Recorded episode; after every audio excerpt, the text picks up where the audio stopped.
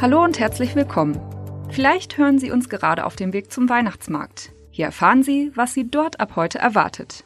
Im Schwerpunkt gehen wir der Frage nach, was aus Anzeigen gegen Plakate der Partei Die Rechte geworden ist.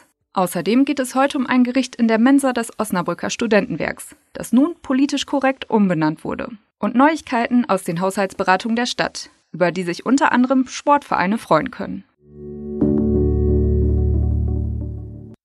Sie hören immer der Hase nach, den Podcast aus der NOZ Lokalredaktion am Montag, den 25. November. Heute mit Johanna Dust.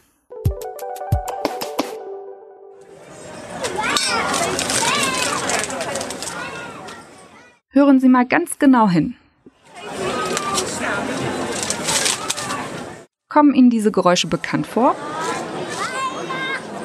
Für alle, die langsam in Weihnachtsstimmung kommen wollen, oder sich einfach auf den ersten Glühwein freuen, habe ich eine gute Nachricht. Heute Abend beginnt der Weihnachtsmarkt. Bis zum 22. Dezember bieten 115 Buden zwischen 12 und 21 Uhr Essen, Getränke, Süßigkeiten und Kunsthandwerk an. Noch eine Woche länger geht der Eiszauber am Ledenhof, der täglich um 14 Uhr beginnt. Ab Donnerstag öffnet außerdem das Winterdorf am Schloss seine Pforten, und zwar donnerstags und freitags ab 16 Uhr. Für den Straßenverkehr bedeutet das, die Zufahrt in die Hasestraße ist gesperrt.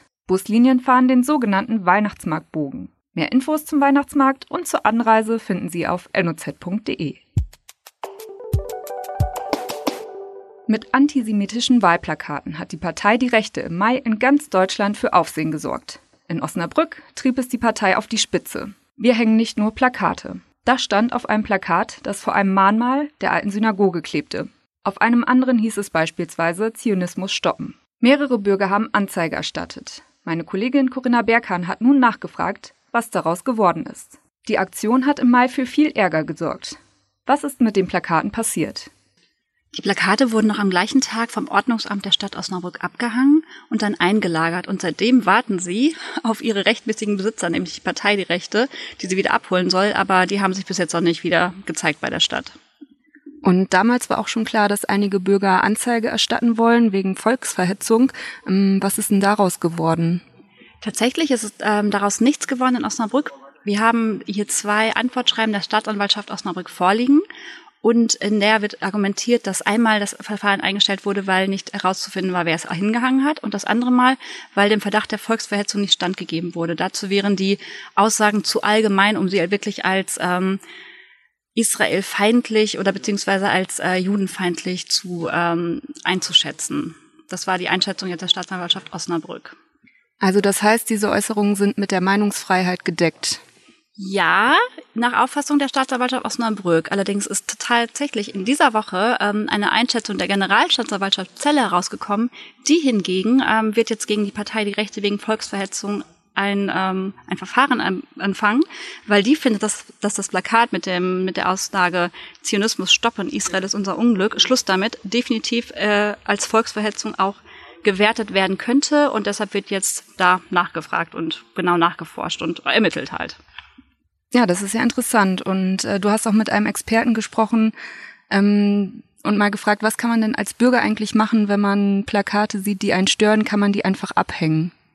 Das habe ich getan und zwar habe ich mit einem gesprochen, der auch in Dortmund ansässig ist. Ähm, da kommt die Partei Die Rechte her und sorgt da sehr oft für viel Aufruhr. Ähm, er hat mir gesagt, äh, man sollte auf keinen Fall die Sachen selber eigenständig abhängen, denn ähm, das darf man zum einen gar nicht und zum anderen kann es auch mal sein, dass die Partei sehr aggressiv auftritt und Leute dafür auch angreift, auch körperlich angreift. Er rät immer dazu, sich an die Stadtverwaltung, an die Stadt zu ähm, wenden und dann was denen halt Bescheid zu sagen, dass einen das stört. Meistens gehen die auch dieser Bitte nach so, als wenn man sich das so in der ganzen Medienszene in Deutschland anschaut, in allen Artikeln wurden die meistens dann abgenommen.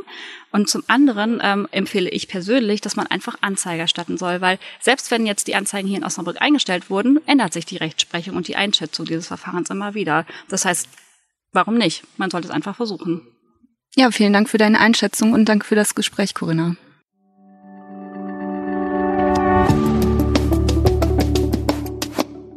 Auf vielen Speisekarten sind Buddha Bowls zu finden. Nach einer Beschwerde sind sie allerdings vom Plan des Osnabrücker Studentenwerks gestrichen. Ein Mensa-Besucher beklagte sich über den Namen, der religiöse Gefühle verletze. Der Name Buddha und alles, was direkt damit versehen sei, werde im Buddhismus als heilig angesehen. Das Studentenwerk reagierte. Nach reiflicher Überlegung hätten Geschäftsführung und Hochschulgastronomie entschieden, das Gericht nun unter dem Namen Active Bowl anzubieten.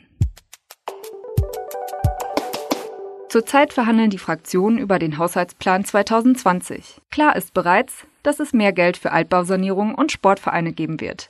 Eine Million Euro will die Stadt für energetische Sanierung von Altbauten zur Verfügung stellen. Sportvereine sollen zusätzlich 200.000 Euro erhalten. Damit wird der Sportfördertopf von 1,4 Millionen Euro aufgestockt. Vereine bezahlen damit beispielsweise Aufwandsentschädigung für Trainer und die Instandhaltung der Anlagen.